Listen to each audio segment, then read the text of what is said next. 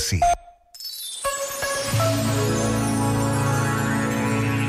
O Papa Francisco disse-nos: os jovens são chamados a escrever uma página nova na história da humanidade.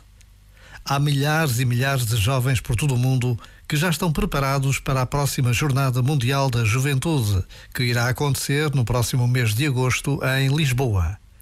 O apelo do Papa Francisco enche o coração de todos os que trabalham para este extraordinário acontecimento.